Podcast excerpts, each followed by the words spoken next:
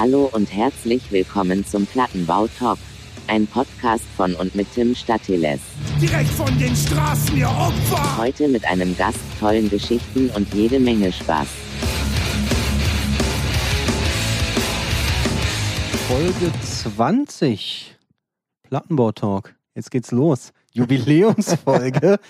Heute mal wieder live, natürlich mit Sicherheitsabstand. Im Bis aufs Messer mit Robert. Robert, wie geht's dir? Den Umständen entsprechend gut. Ich glaube, der meistverwendetste Satz im Moment. So sieht's wohl aus. Wir, wir machen das Beste draus. Wir, wir haben uns heute hier zusammengefunden. Gemeinsam. Gemütlich, Äh. du sitzt auf der Couch, ich auf dem Hocker. auf dem harten Stuhl, genau.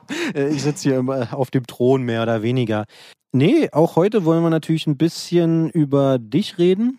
Ein bisschen über das, was du gemacht hast.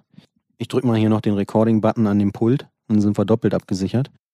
Über deine Bandlaufbahn, über deine Rockstar-Laufbahn, die du hinter dir hast. Also hast einiges schon mitgemacht, durchlebt, erlebt und so weiter. Von und daher lebe noch. Du lebst immer noch, genau. Vielleicht fangen wir vorne erstmal an. Woher kommst du denn eigentlich?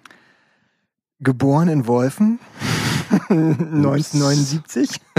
Hatten damals laut Aussage meiner Eltern das beste Krankenhaus der Republik. Okay. Und äh, aufgewachsen in Dessau, weil mein Vater am Bauhaus und so weiter war. Ja. Und da musste ich dann einige Jahre verbringen in der Stadt. dann äh, wollte ich zurück nach Berlin, aber die Uni wollte mich nicht so richtig. Ups. Okay. Und dann äh, bin ich nach Leipzig gezogen. okay. Also bist aber schon quasi ein, ein Kind des Ostens. Ein Kind des Ostens. Genau. Also hast den, den, den dunklen. Den dunklen Teil, obwohl ich im Nachhinein. War er gar nicht so dunkel. War oder? gar nicht so dunkel. Nee. War eigentlich ganz gut. Okay. Wie, wann bist du zur Musik gekommen? Ah, relativ. Und zu welcher Musik überhaupt? Also meine Eltern haben auch schon immer echt viel Musik gehört und gespielt. Und Ja. dann damals so siebte, siebte Klasse ungefähr, Mhm. hatte ich einen Punker-Nachbarn oder der ist dann auch Punker geworden und einer unserer Klassenkameraden, dessen großer Bruder hat halb sieben Records gemacht. Okay. Ich weiß nicht, ob das noch Leuten ein Begriff ist, aber Ja. haben halt damals die Sheer Terror Single und so weiter rausgebracht und hatten einen Plattenladen. Und ich muss zugeben, der Bruder und dessen Freunde und so weiter, die haben uns schon sehr sozialisiert und waren auch äh, sehr nett und haben uns mit auf Konzerte genommen, wo wir halt einfach mit 13, 14, 12 und so weiter, also relativ zeitig Eigentlich da noch nicht hätten sein dürfen. nicht hätten sein dürfen, aber meine Eltern haben mir immer sehr viel Vertrauen entgegengebracht, was Okay. äh, das abendliche Ausgehen betrifft, weil sie ja Krass. wussten, wir sind mit Älteren unterwegs. ja. Und meine Eltern waren immer sehr offen. Die meinten halt, ich weiß, ich bin einmal nachts abgehauen und dann saß mein Vater halt früh um fünf in meinem Zimmer, meinte, wenn du das nächste Mal abhaust, nimm die Tür und kletter nicht aus dem Fenster. Und das war halt, das war halt das Thema und damit war es auch gegessen. Und die Okay. haben uns halt abgeholt, dann sind wir, was ich, ins Coney Island gefahren oder Zorro oder Krass. die haben ja auch die Konzerte gemacht damals für Slapshot und 108 und Ja, so ja. weiter.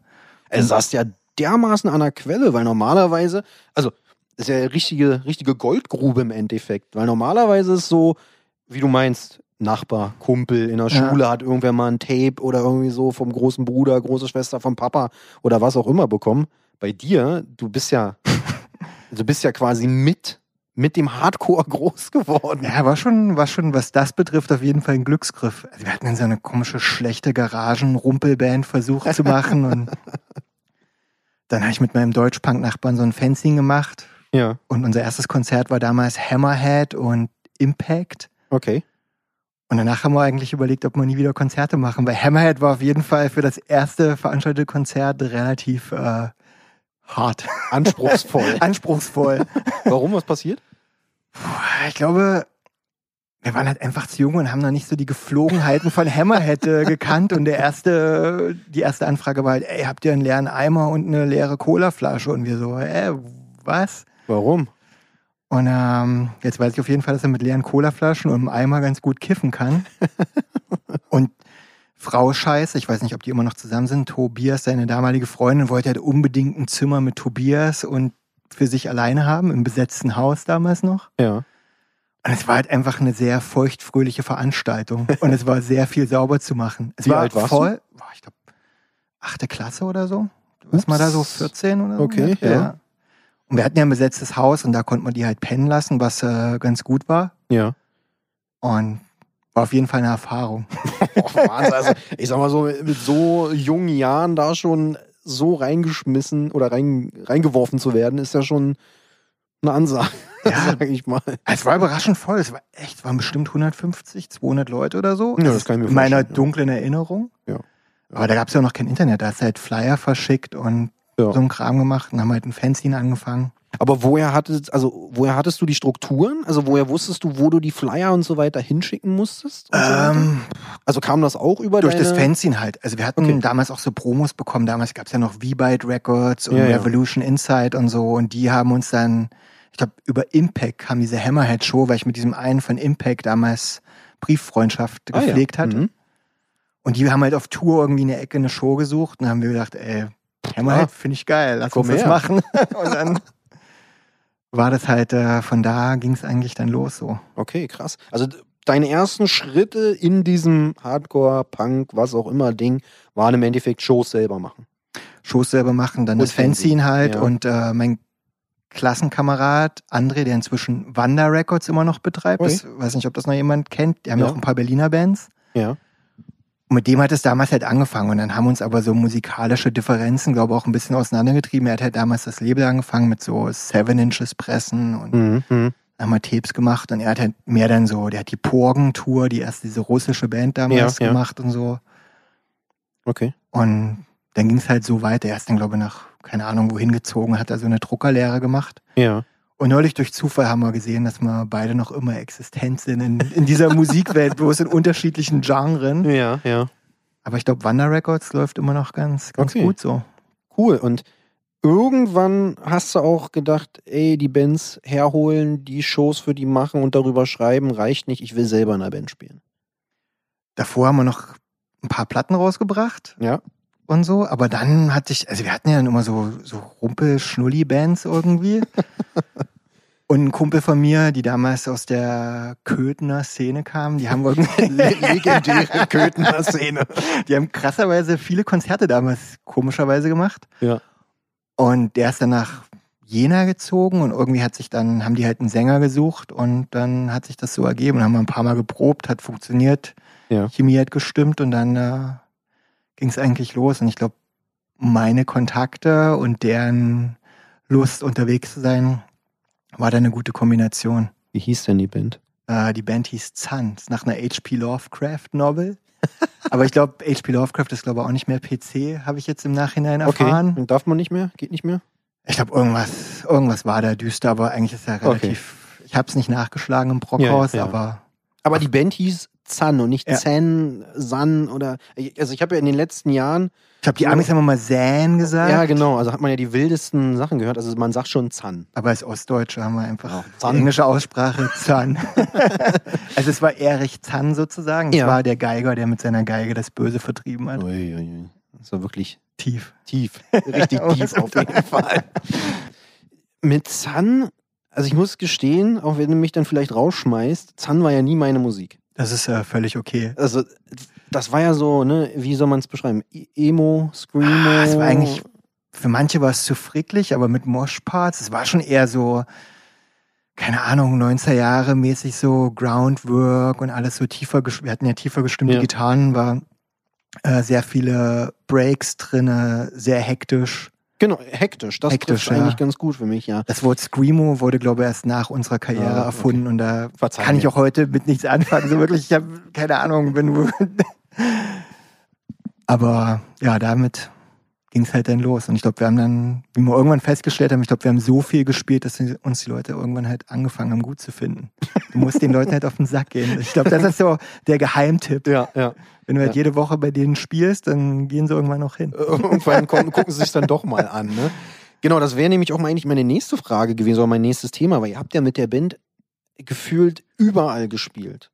Ja, Also, ich glaube, glaub, manchmal waren wir im Jahr gefühlt sechs Monate auf Tour, also nicht am Stück, aber Na, so die Wochenenden und so weiter. Touren war auf jeden Fall für die Band oberste Priorität, weil in den Ja. zwölf Jahren, 13 Jahren haben wir eigentlich nur eine LP gemacht, ein paar Split-LPs, eine Single und so, so viel weiter. war es gar nicht, ne? War nicht so viel, weil eigentlich Hauptaugenmerk war immer Touren und Länder sehen, wo wir sonst nicht hingekommen wären. Ja, ja, ja. Warum habt ihr die Musik gemacht und nicht die Musik, mit der du vielleicht auch groß geworden bist? Also du hast es ja selber gesagt, Sheer Terror war so, also ne, 108, also da waren ja ganz andere Bands eigentlich. Ich glaube, wir waren dann schon eher so in der Abolition Emo PC Szene Hm, involviert und da hat man dann heimlich Sheer Terror gehört am Anfang. Ich bereue auch heute noch, dass ich damals meine Madball Set It Off Platte und so weiter verkauft habe, Okay. Ja. weil die halt neben der Downcast LP nicht so gut aussah. Aber so ist es halt gewesen. Genau, du hast es selber schön übergeleitet. Also ihr wart ja mit, mit Sun, wie gesagt, ihr habt komische Musik gemacht, hektische Musik. Ihr habt viel gespielt, aber schon eigentlich primär so kleine Läden, ne? so, so diese Squads, die Punkerhäuser, Jutzes und Jatzes und wie sie alle heißen. Korrigier mich, wenn ich, wenn Nee, ich auf, was auf jeden Fall. erzähle. Es war für uns halt schon äh, wichtig, dass wir, also wir haben uns schon in dieser, Ihr wart schon politisch, also ihr wart eine politische Band. ja, also wenn man das mit Bands heute teilweise vergleicht, denke ich schon. Mhm. Und uns war auch schon wichtig, dass der Kontext stimmt. In, mit wem wir und wo Ja, wir gespielt haben okay. und so weiter. Und wir hatten ja auch nie irgendwie, keine Ahnung, Gagenverträge oder irgendeinen Scheiß. Ja. Wir haben halt gesagt, ey, wir sind gerade unterwegs, habt ihr Bock, eine Show zu machen? Und dann, es war ja so ein DIY-Network, was es, bilde ich mir zumindest ein, aber ich glaube, das hat ab einem gewissen Alter, denken wir eh, dass früher alles besser war. aber dass du halt so, so ein Netzwerk hattest, wo du halt immer irgendwo hinschreiben konntest und die Leute haben für dich eine Show gemacht. Und dann hast du für die eine Show gemacht. So war ja auch die erste. Geben und nehmen so ein bisschen. Genau. Mhm. Die erste US-Tour war ja auch so entstanden, dass uns halt eine Band gefragt hat, ey, wollt ihr kommen? Und dann haben wir halt irgendwie Ah, so okay. ausbaldowert, ey, wir machen für euch hier vier Wochen, ihr macht für uns vier Wochen und dann. Und das hat funktioniert? Also Hat brauchtet ihr. Arbeitspapiere, irgendwas, um darüber zu kommen? Nee, Also- wir sind blauäugig da rüber Mhm. geflogen und haben halt auch, gut, wir haben, glaube ich, bei der ersten Tour haben wir Instrumente mitgenommen. Das Da hat war es wahrscheinlich aber auch noch nicht, geklappt. da war es noch äh, easier, Ja, ja. einfacher auf jeden Fall. Ja. Würde ich jetzt, haben wir dann nie wieder gemacht, dann haben wir halt immer alles da uns besorgt und geteilt. Und äh, wir haben ja auch die erste Europatour war mit Iceburn. Damals, ich weiß nicht, ob das ist wahrscheinlich die einzige Revelation-Band, die Ja. viele Leute nicht zu Hause haben. und es war eigentlich mit einer anderen Band angedacht, Race Bannon oder so, war damals eine angesagte Band und die haben halt dann drei Wochen vor Tourbeginn abgesagt, weil sie halt die Kohle für die Tickets nicht mehr hatten. Ist natürlich Und unpraktisch. dann haben wir halt so rumgefragt und Iceburn war wirklich die einzige Band, die gesagt hat, ey, willkommen, Ja. holt uns einfach am Flughafen ab. abgefahren. Und das, das, hat, war also halt, das hat funktioniert dann am Ende. es hat super funktioniert. Es waren halt total krasse Gegensätze. Also so musikalisch. Und Aber es- kulturell wahrscheinlich auch, oder? Also, Ja, es war halt super lustig, muss ich zugeben. Es war halt echt eine lustige Tour. Wir haben halt verrückte Shows zusammengespielt. Und in England hatten die, warum auch immer, sehr viele Fans. Unter Okay. anderem auch bei John Holmes. Ich weiß nicht, ob die noch jemand kennt, so eine Mhm. englische Hardcore-Band. Und die haben uns dann halt die relativ verkackte England-Tour, die so ein Mensch aus Leeds damals gemacht hat, äh, gerettet. Und das war schon, äh, war schon eine Erfahrung, weil da war ja alles sehr unbedarft, war halt unsere erste Europatour. Wir haben halt alles gespielt, was irgendwie uns genommen hat. Mhm. Was nicht bei drei auf dem Baum war. so ungefähr. Und Okay, am also Ende, die haben sogar Geld bekommen an der Tour. Also am Tourende ist es sogar so okay gelaufen, dass die halt ein paar Euro oder damals noch D-Mark mit nach Hause krass, okay. Okay, also da sind jetzt schon wieder so viele Fragen aufgepoppt in meinem Kopf. Also so, machen wir erstmal Amerika, gucken wir erstmal über den großen Teich. Also ihr wurdet eingeladen von, von irgendeiner Band. Wer genau. war's? Äh, Blame Game aus Atlanta waren Okay. das damals. Die haben euch dann nach vier Wochen zusammengebucht. Genau. Das hat funktioniert. Also habt ihr auch wirklich vier Wochen gespielt? Ich glaube, ja, wir haben, äh, wir hatten zwei oder drei Off-Days wegen Hurricane, sind, war Okay. Stromausfall in Memphis einmal und dann lauter so Sachen. Kennt man von hier drüben nicht unbedingt. Aber ich glaube, dadurch, dass es die erste Tour war, war halt alles egal. Wir sind da rübergeflogen und haben gedacht, krass, ist wie im Film mit unserer scheiß Band sind wir jetzt hier in Atlanta am Flughafen. Für dich auch zum ersten Mal Amerika dann? Ja, oder zum ersten? Mal. Okay. John war schon vorher einmal oder zweimal da. Ja. Hatten wir schon ein bisschen Angst, weil er wegen Shoplifting in Boston einmal Oh. eingefahren ist, dass er an der Scheiße. Grenze zurückgeht. Aber hat alles geklappt. Und Okay. Wie war es dann für euch da, vier Wochen auf Tour zu gehen? Also ich meine, ihr wart's ja, ihr wart's ja gewohnt, auf Tour zu gehen in Europa. Es Aber war halt dann- irre. Du hast halt bei Leuten in der Küche gespielt. Und das war halt schon irgendwie Nicht total cool, dass du halt Nicht geschlafen, sondern nicht gespielt. nur gespielt und bei Wendy's auf dem Parkplatz irgendwie unterm Bus gepennt und sowas. Also so halt, wir haben ja nicht gewusst, wie es da läuft, von daher haben wir uns einfach treiben lassen und jeden Abend gespielt in Boston, in der Harvard-Universität gespielt, wo dann Studenten die Bullen gerufen haben, weil es zu laut war. und wir haben schon echte, es war eine lustige Tour und die wurde auch, also die Touren in den USA wurden von Mal zu Mal besser. Okay. Wie oft wart ihr auf Tour? Äh, siebenmal. Siebenmal. Wahnsinn. Wie, wie habt ihr das immer finanziert? Also ich meine, es ist ja ein immenser Kostenpunkt da erstmal. Ne, Flugkosten auf der einen Seite, aber dann da drüben, ich, die Gagen wären ja wahrscheinlich nicht unbedingt. Es wurde auch zum Ende hin besser. Also ich glaube, ja, also du hast- hoffentlich. Ich du hoffe hast, es. du hast auch öfter mal was zu essen bekommen.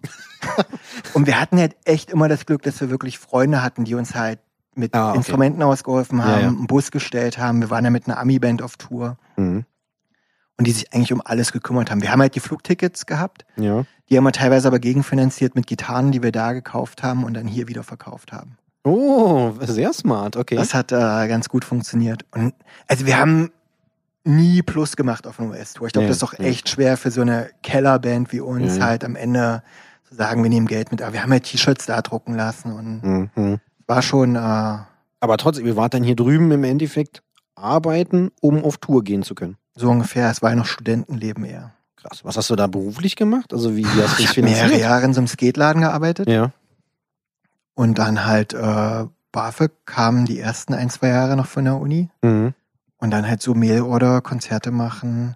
Und da waren ja auch die Flugtickets noch halbwegs okay. Ja, stimmt. Das ist auch noch ein Punkt, aber. Also es waren, wir haben schon immer auf Sparflamme gelebt unser ganzes Leben. Also da waren noch Mieten günstiger. Du hast halt im Mhm. Monat, keine Ahnung, 150, 200 Euro Miete gehabt.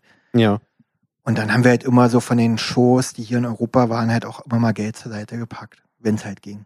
Ah, okay. Und so ging das dann, dass man dann da irgendwie. Es ging schon irgendwie, es hat halt jeder schon auf seiner, aus seiner eigenen Tasche Ja, ja. draufzahlen müssen. Mhm. Ja. Aber du hast halt dann irgendwie auch Spaß gehabt. Wir haben ja auch Japan zweimal gemacht und Mhm, Russland zweimal und so weiter. Ja. Wo hast du noch nicht gespielt? Wir wollten eigentlich von Japan aus nach Australien fliegen, aber der Australier hat dann gesagt, boah, das bisschen Geld, was jetzt in Japan vielleicht plus gemacht hat, würdet ihr auf jeden Fall in Australien verlieren. verbrennen. Und er meinte halt dann, ob der Aufwand wert ist. Im Nachhinein bereue ich es auf jeden Fall. Ihr hättet es machen sollen. Wir hätten es machen sollen. Mhm. Aber, und Südamerika oder so, aber das hat sich irgendwie nie ergeben. Mhm. Gut, also Südamerika. Und ich glaube, wir sind doch schon dann so, vielleicht, wir waren noch nicht Südostasien oder so. Das hätte ich vielleicht Ja, auch gerne mir noch okay. angeguckt, aber Aber ich sag mal, Japan und Japan ist USA, auch okay. Russland ist das ja, war der komfortable südostasische ist ja dann doch schon, äh, sage ich mal, recht amtlich. Äh, wenn du jetzt quasi überall, also nicht überall, aber relativ äh, viel in vielen Ländern gespielt hast, hast ja relativ viel gesehen. Behaupte ich jetzt einfach mal. Verschiedene Shows, Ja, verschiedene Leute, verschiedene Strukturen. Wenn du das mit Europa vergleichst, ist dann Europa eigentlich Luxus-Touring? Kommt auf das Land in Europa an. Okay. Also England kann total super sein, Ja. aber auch richtig scheiße. Ja, das bestätige ich hier. Also, keine Ahnung, wenn Und das du bei ist heute Leuten, immer noch so in England. ja, wenn du bei Leuten zu Hause pennst, was ich ja immer nett finde, kann in England auf jeden Fall immer schon Eine Mutprobe. eine Mutprobe sein. Das ist halt, 100 Prozent. Ich verstehe es nicht. Was ist mit den Engländern?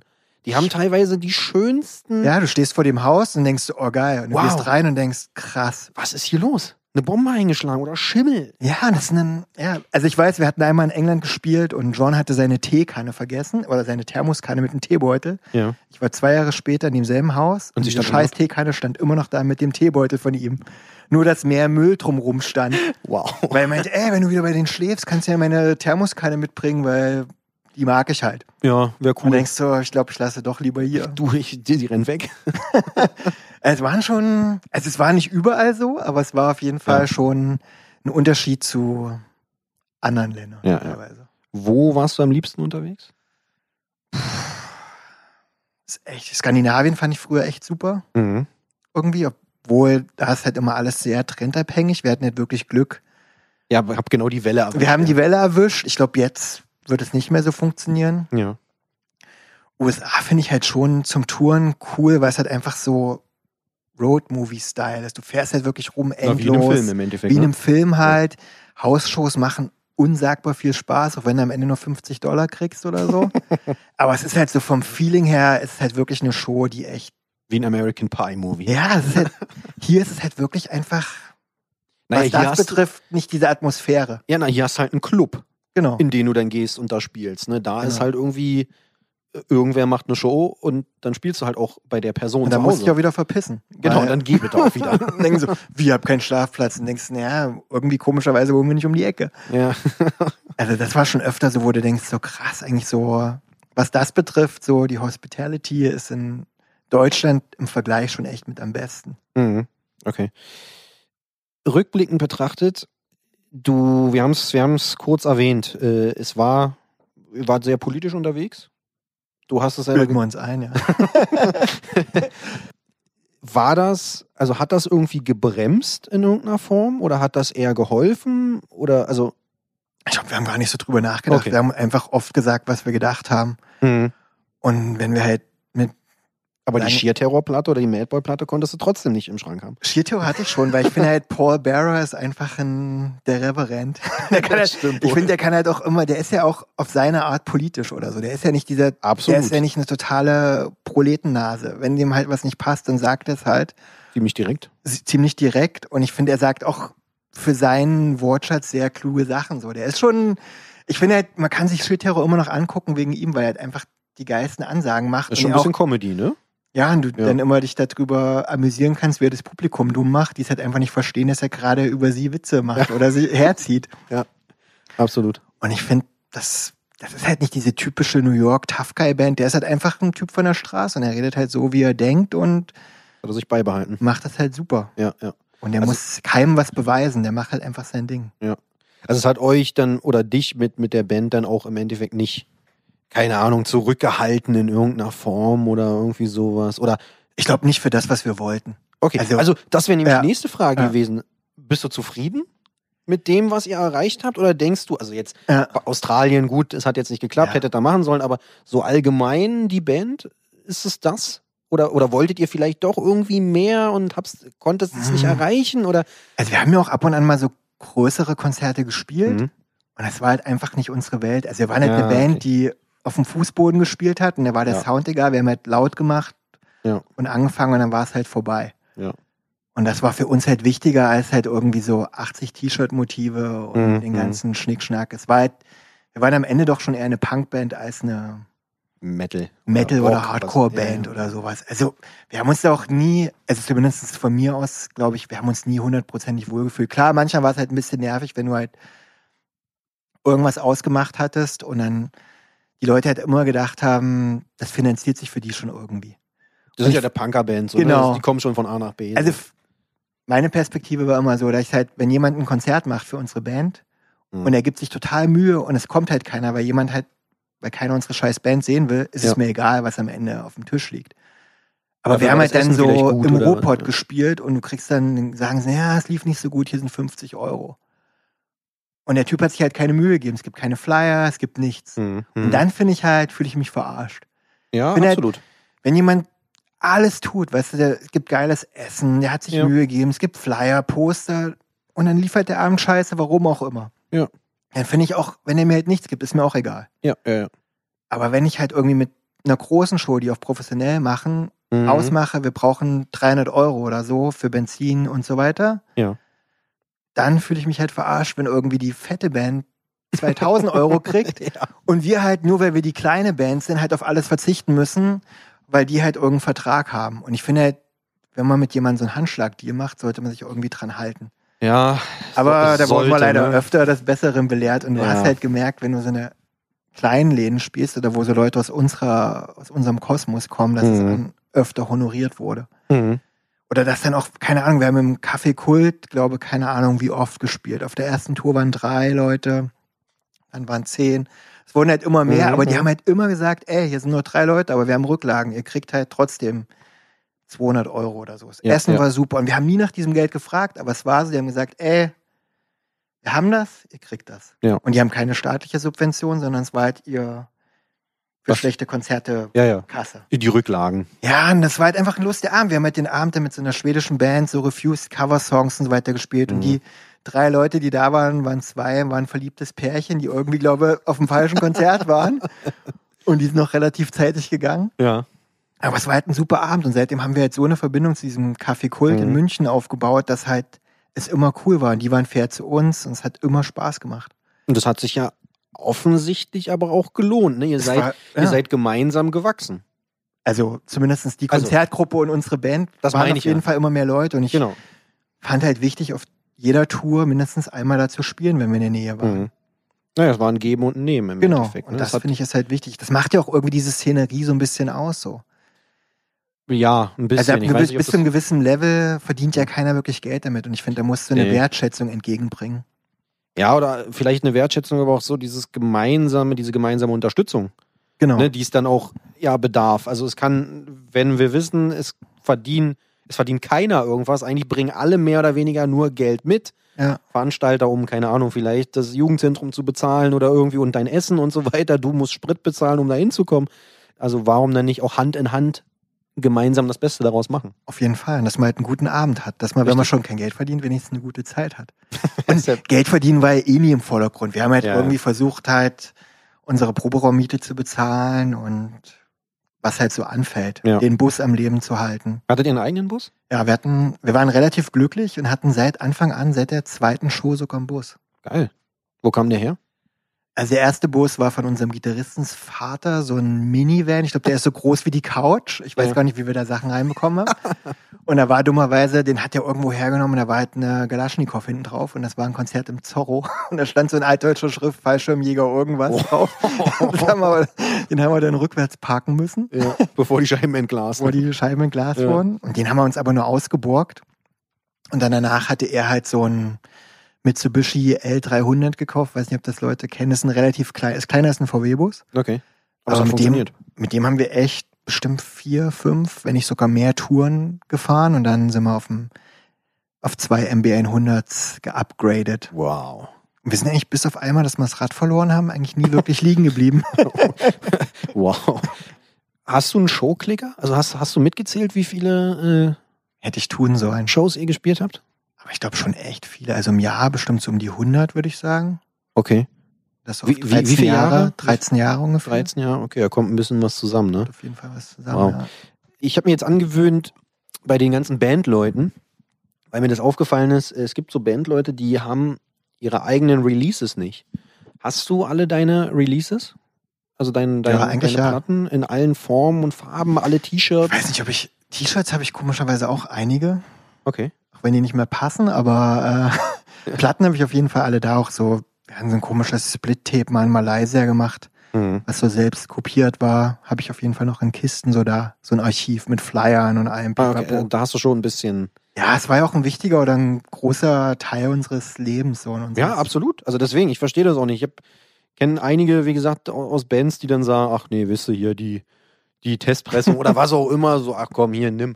So, brauche ich nicht. Nee, ich glaube, das haben wir alle aufgehoben. Also jeder für sich. Es war auch immer so, für jedes Release haben wir dann unsere Mhm.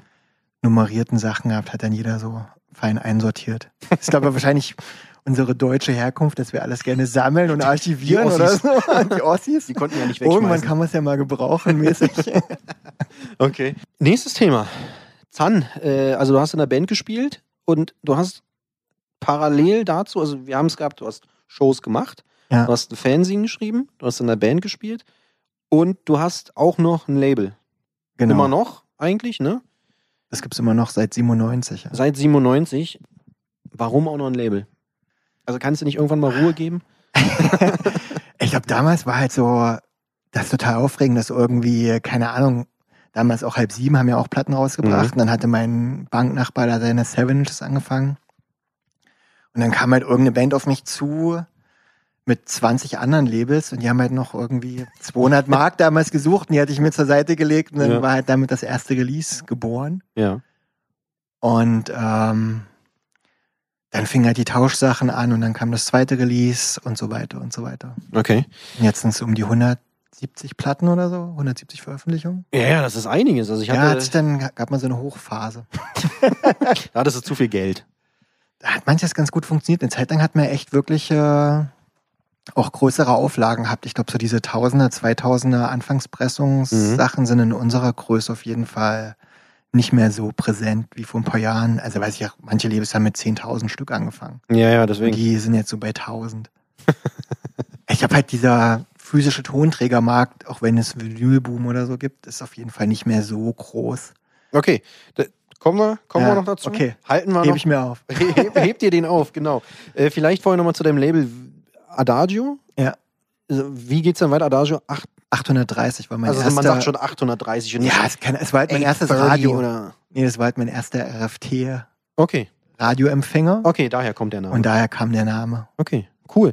Wie hast du dort die Bands äh, dir rausgesucht? Also hast du die Bands in irgendeiner Form rausgesucht, die du Es dort released hast? Oder also, Es waren irgendwie immer so Leute, die man Ja. kannte oder Freunde, außer, ich glaube, City of Caterpillar waren damals eine der ersten Bands, die wir so angeschrieben haben, ey, okay, also da hast du dann die Band Genau. angeschrieben. Habt ihr Bock auf uns? Wir haben gesagt, ey, ihr habt so ein Demo-Tape und wir fänden cool, das auf Platte zu pressen. Hm, hm.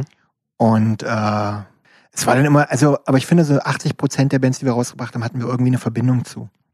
Okay, Also oft so Leute, die wir kannten über andere Leute oder ja. wo wir was gehört haben und so weiter. Okay, krass. Und es war ja nie so Genre festgelegt. Also wir haben ja, Das stimmt, wenn man mal die Discogs-Liste da, sag ich mal, durchgeht, das ist schon. also wild. Flamingo Massacre aus Nürnberg war damals so mit Xmas zusammen, eher so aus dem Queer-Kontext, äh, so eine Mhm. Post-Punk-Band, die waren damals auch mit äh, At the Drive-In sogar unterwegs in Europa. Okay. Und dann waren halt immer so unterschiedliche Sachen von Punk-Sachen über Singer-Songwriter, alles Mögliche. Mhm. Also für uns war, also für mich zumindest war immer so die menschliche Komponente sehr wichtig, dass du halt irgendwie so Mhm. sagst, ey, mit den Leuten ist es cool zusammenzuarbeiten, das passt alles. Okay. Wie finanziert man das alles? Also ich meine, du brauchst ja, klar, du hast es Ja. gesagt, die erste, die erste Nummer war irgendwie 200 Mark, die hattest du irgendwie noch, Ja. aber da hast du ja nichts dran verdient, gehe ich immer von aus. Es hat, waren am Anfang, glaube ich, schon so, durch diese Tauschsachen hat halt viel funktioniert. Okay. Und da sind wir, haben wir uns auch Konzerte gestellt und haben halt so Distro gemacht jeden Abend. Mhm. Und da gab es ja auch in Leipzig oder Berlin und so, sind wir halt immer mit den Kisten gefahren, haben halt Sachen verkauft. Mhm. Und das hat dann wieder die neuen Releases finanziert. Okay. Und da hatten wir auch so ein paar Vertriebe, die uns geholfen haben. Mhm. Es war schon immer sehr DIY. Ich glaube, wir haben nie einen richtigen Businessplan gehabt. Okay, weil das, wie gesagt, ich habe das, glaube in irgendeinem, ich glaube auch mit, mit, mit Strempel, mit David, Ja. hatte ich glaube auch drüber gesprochen, dass das irgendwie immer so, so, so einfach sich alles anhört. Also jetzt kam ja auch im ZDF hier diese Hardcore-Punk. Oh ja, stimmt, dieser Vierteiler. Genau. Da meinte dann, ich weiß nicht mehr, wer es war, da meinte auch irgendwer, startet ein Label, macht dies, macht jenes. Und ich sitze dann immer da und denke mir, ja, das hört sich alles, also es hört sich so leicht an, aber ich meine, das kostet doch alles immer ein Heidengeld. Also es gibt ja keine, keine, kein Presswerk hat irgendwie ein DIY, eine DIY-Pressung für dich, weißt du, dass sie sagen, ah, du bist ein DIY-Label, gar kein Problem. Äh, dann kostet die Pressung gar nichts für dich. Ich glaube halt, dass, dass, dass das Problem für viele Leute, die jetzt ein Label anfangen, ist, dass die nicht wissen oder nicht realisieren, dass Plattenpressen kann jeder, aber danach der Vertrieb ist halt der Punkt. Ja, Ja, du kannst halt, schickst denen das Geld, klar. Aufnahmen und so weiter, bringst die Platte raus und dann realisieren sie erstmal, dass das halt dann die kleinste Arbeit ist. Du musst ja im Prinzip das Release verteilen, promoten. Und wir Das muss ja zu den Leuten kommen. Genau. Ja. Wir hatten am Anfang noch das Glück, dass wir so oder immer noch Bestandteil einer Szene sind Mhm. und dass du halt viel getauscht hast. Wir haben ja auch viel mit anderen Labels getauscht, dann Sachen nach Amiland geschickt, dafür Sachen bekommen. Wir hatten in den USA, war Abolition unser Vertrieb, der hat halt Mhm. am Anfang echt immer unsere Sachen genommen. Und dann haben wir im Gegenzug Sachen aus seinem Vertrieb genommen für das Geld und es war halt immer so ein Kreislauf. Dadurch ging das auch ganz gut. Es war ja noch alles bevor, bevor es Bandcamp und Online-Mail oder gab. Ich habe halt am Anfang früher mit einer Schreibmaschine meine Listen getippt und dann halt im Briefkasten geworfen Ja, ja. oder einen Fax in die USA geschickt und so. Ja, ja. Okay, also es war, weil, ne, wenn man das heute betrachtet, es wirkt doch alles sehr isoliert für sich, ne? Also Auf jeden Fall. Klar, man sieht oftmals auch nicht so, was im Hintergrund passiert, so gerade mit Vertriebsstrukturen und so weiter, aber es, irgendwie habe ich das Gefühl, dass alles doch sehr viel isolierter ist. Jeder, jeder kocht so ein bisschen sein eigenes Süppchen und, und also es ist nicht mehr so ein, wie du es gerade selber beschrieben hast, so ein Kreislauf im Endeffekt. Ja, ich glaube, ja, im Punk gibt's den auf jeden Fall mehr noch so. Diesen, Mhm. Du merkst ja, wenn du jetzt so mit Indie-Bands redest oder Indie-Labels jetzt, Mhm. die kennen ja diese Strukturen gar nicht. Die sind dann komplett, wenn du denen erzählst, ja, ich war mit meiner Band zweimal in Japan. Und die denken dann, krass, wie machst du das? Wer ist euer Manager? Und denkst du, Hä? kein Manager. Wir haben halt äh, das Glück gehabt, dass irgendwie uns jemand da gefragt hat und äh, Ja. Und dann hat man das irgendwie arrangiert. hat man es ne? irgendwie arrangiert. Dann, Ja. wir, du gehst ja auch nie daran, irgendwie mit dem Vorsatz gleich Geld zu verdienen. Na, also das hast du damals halt zumindest in deiner jugendlichen Ideologie halt nicht gemacht. Du hast halt gesagt, ey, wir können nach Japan fahren. Klar fahren wir nach Japan. Natürlich. Wer weiß, wann ich jemals nach Japan komme. Ja, ja, absolut. Und so war es ja auch mit Platten. Du hast halt gedacht, cool, ich habe jetzt das Geld hier und dann mache ich halt die Platte. Und dann hast Mhm. du halt getauscht. Und dann ging das halt immer so weiter. War halt so ein Ja. Kreislauf. Genau, und muss man ja vielleicht auch trotzdem nochmal dazu erwähnen, es ist ja auch nichts, was innerhalb von drei Wochen oder einem Monat sich abgespielt hat. Ne? Also nee, es, das dauert. es ist ja, es ist ja wirklich, das sind ja Jahre hinweg. Also ich meine, wenn du eine Platte rausbringst, ist ja heute wahrscheinlich immer noch so, äh, die ist ja nicht automatisch innerhalb von, von zwei Wochen ist die weg. Aus, also man Ja. wünscht, Es wäre ein so. Traum, aber es ist, ich glaube, die Zeiten sind halt echt so ein bisschen vorbei. Also wir hatten schon so ein paar Releases, wo du eine Ja, hast du dann irgendwie limitierte mal, ne? gemacht hast oder so, dann Ja. war die halt in zwei, drei Tagen, die ersten waren auf jeden Fall weg und dann ging das auch. Aber da war auch wiederum, dass die Bands viel gespielt haben. Mhm. Und gerade in unserer Welt ist halt, wenn eine Band sich auflöst oder so und dann nicht mehr spielt, dann gehen halt auch die Verkäufe komplett zurück. Ja, dann ist da eigentlich auch gar kein Interesse mehr, ne? Nee, wir haben da echt so ein paar Platten, die wir dummerweise nachgepresst haben und dann die Band meint, oh, ich löse mich jetzt doch auf. Jetzt wo der Repress da ist, denkst du, okay, Schade. schade. und das ist halt immer noch Spielen ist einfach die beste PR. Da kannst du einen 5000 Euro PR-Typen dran setzen, wenn die Band nicht spielt. Ja. Es gibt Ausnahmen, Ja. aber bei vielen Releases, wenn die Band nicht präsent ist und nicht spielt, brauchst du auch eigentlich keine Platte machen. Okay. Das ist sozusagen dein, dein Blick als Plattenboss.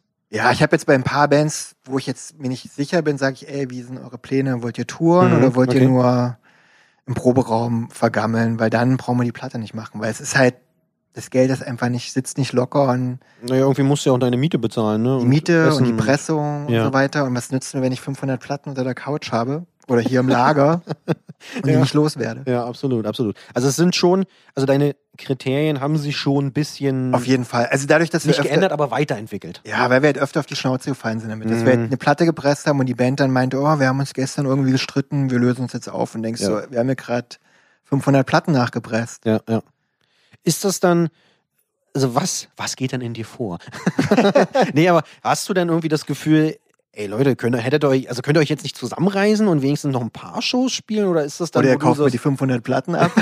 Nee, also weißt du, ich kann mir das, kann es mir nicht so richtig vorstellen. Wie, wie ist dann, also, ja, man ist schon ein bisschen sauer, so, wo du so denkst, so krass, wenn eine... du hast ja auch wahnsinnig viel Geld dann da Ja, das, ist halt, ne? das sehen die gar nicht so. Diese Kommunikation hätte ich mir halt gewünscht, dass Ja. du halt sagst, ey, bei uns ist gerade so ein bisschen dicke Lass mal, Luft. warte mal, ne? So ein bisschen mit dem Repress. Ja, wir hatten nicht eine Band, wir hatten noch 100 Platten über oder 50 und Mhm. die meinten, ja, wir haben eine Skandinavien-Tour geplant, ba, ba, ba, ba und so weiter. Wir brauchen unbedingt einen Repress. Er sagt, okay, wir machen den Repress, es sind drei Wochen da. Ja. Und dann hat sich im Nachhinein war die Skandinavien-Tour, glaube ich, zwei Konzerte in Stockholm. Oh, scheiße. Und dann denke ich so, ey, es wäre doch total cool gewesen für alle Parteien, wenn ihr mir sagt, Es ist ein Weekend. ne? ihr spielt zwei Konzerte, dafür hätten die 50 oder 60 Platten gereicht. Oder ich Ja. hätte vom Großhändler welche zurückgeholt. Jetzt habe ich halt hier Platten rumstehen. Und die haben mir halt nicht mal gesagt, dass sich aufgelöst haben. Irgendwann schreibe ich halt dem Schlagzeuger und meinte, ey, Was ist denn los? wie sieht's denn eigentlich aus? Ja. Ja, wir haben uns aufgelöst vor einem Jahr. Und denkst du, Wow. cool. Scheiße.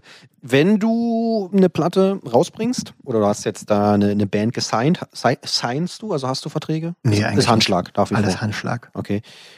Hast du einen, also arbeitest du mittlerweile so einen Businessplan aus? So ein Mhm. bisschen mit, mit Promo oder irgendwie so, dass das wirklich alles, pass auf Es- Leute, ich presse euch die Platte und dann.